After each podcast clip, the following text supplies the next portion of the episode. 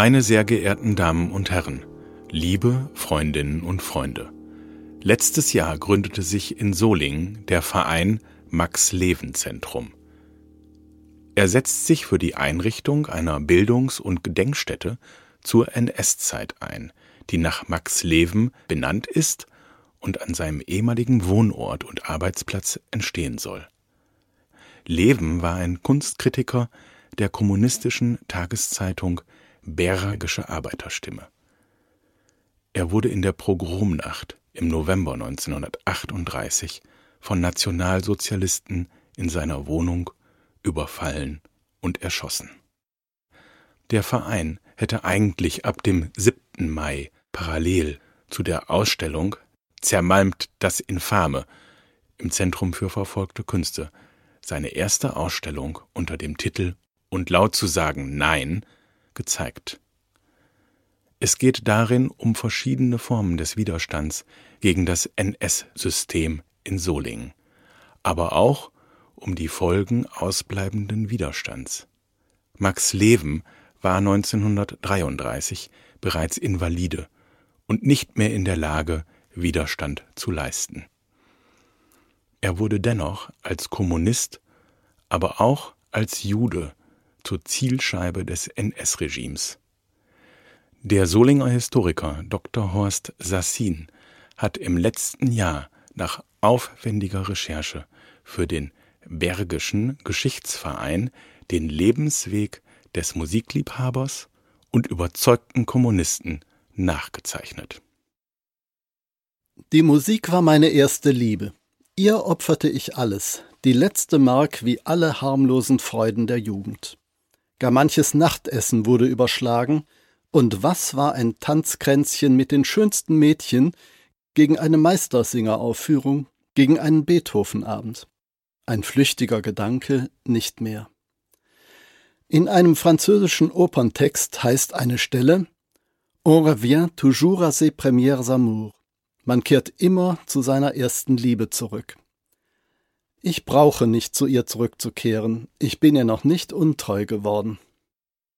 So beschrieb Max Leven im Juni 1921 in der Bergischen Arbeiterstimme seine Leidenschaft für die großen Meister der klassischen Musik. Die leichte Muse oder gar Jazz waren nicht seins.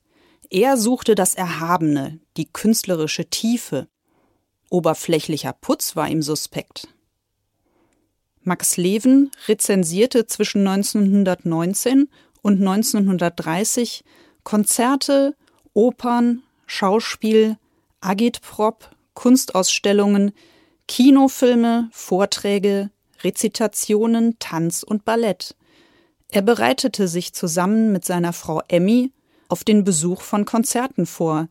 Sie lasen gemeinsam die Partituren und Emmy Leven soll auch an den Rezensionen mitgeschrieben haben. Die Tätigkeit als Kunstkritiker war Max Leven eine innere Verpflichtung, eine Aufgabe.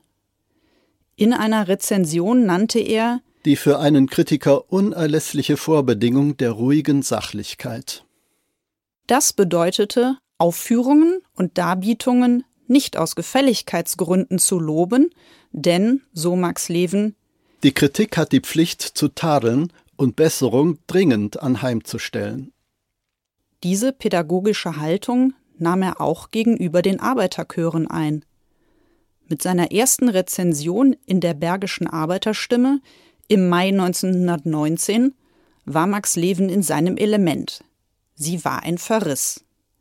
Während das Publikum die Gesangsdarbietungen eines aus der Arbeiterchorbewegung stammenden Ehepaars feierte, stufte er sie zwischen Peinlichkeit und Fiasko ein.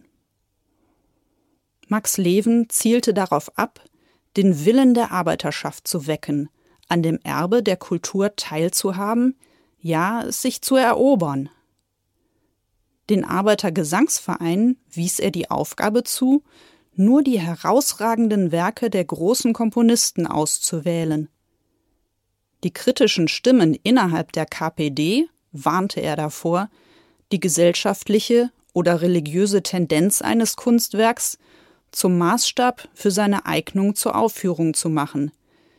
Vielmehr sei es Unsere wundervolle revolutionäre Aufgabe, dem Proletariat, so weit und so tief wir es nur erfassen können, zu zeigen, was man ihm alles vorenthält und welche ungeheure Anstrengung es machen muss, um aufgrund einer anderen Wirtschaftsordnung und einer nur in ihr möglichen Schule auch in den Besitz der geistigen Güter dieser Welt zu gelangen.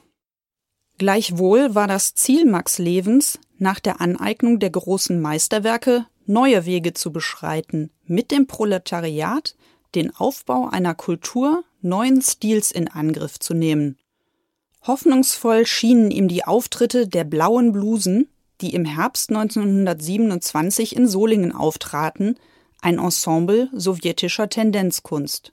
Seine zuvor betonte ruhige Sachlichkeit als Kritiker war vergessen. Bei der Darstellung der Revolutionskämpfe, die mit dem Sieg der Roten Armee endeten, fehlte ihm jede Distanz.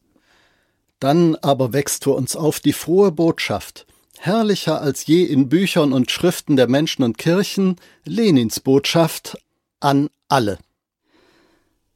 Seit 1928 erschienen nur noch spärlich Artikel von Max Leven in der Bergischen Arbeiterstimme, ab 1931 gar keine mehr.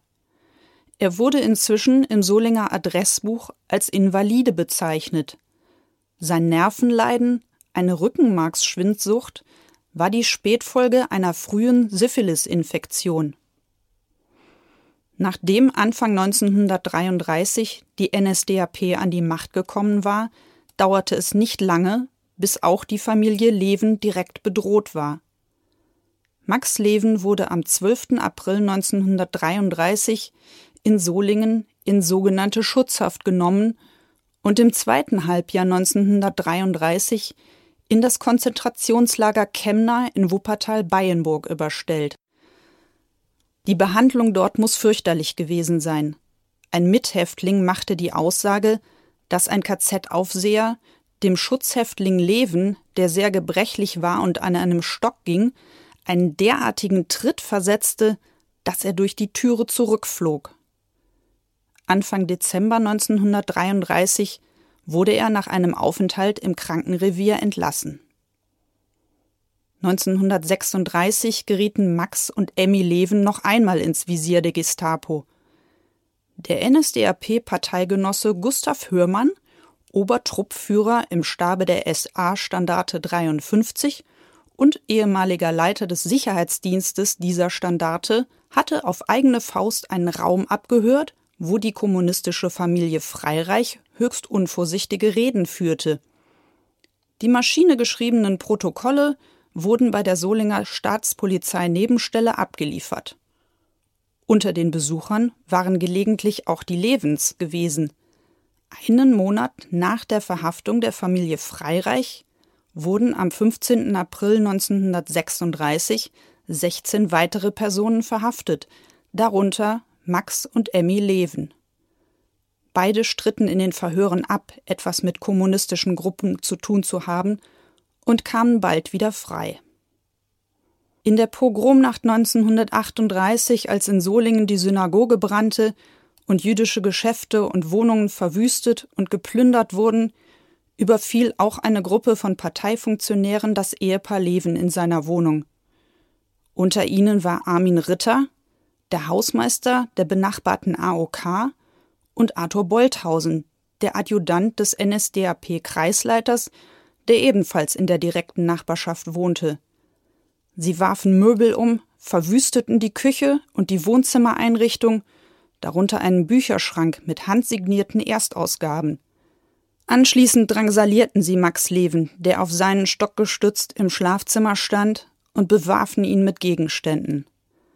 Armin Ritter zog eine Pistole und schoss zweimal auf Leven, der in dem schmalen Gang zwischen seinem Bett und der Außenwand des Schlafzimmers an einem Kopfschuss starb.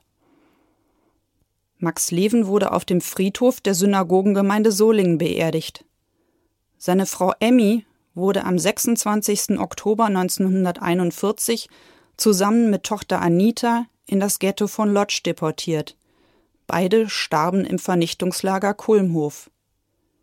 Tochter Hanna wurde ein Jahr später aus Berlin nach Riga deportiert und kurz nach der Ankunft ermordet. Sohn Heinz war bereits 1933 in die Niederlande geflohen und überlebte. 1979 wurde die Hohe Gasse, wo die Familie Leven wohnte und wo der Mord geschah, in Max-Leven-Gasse umbenannt.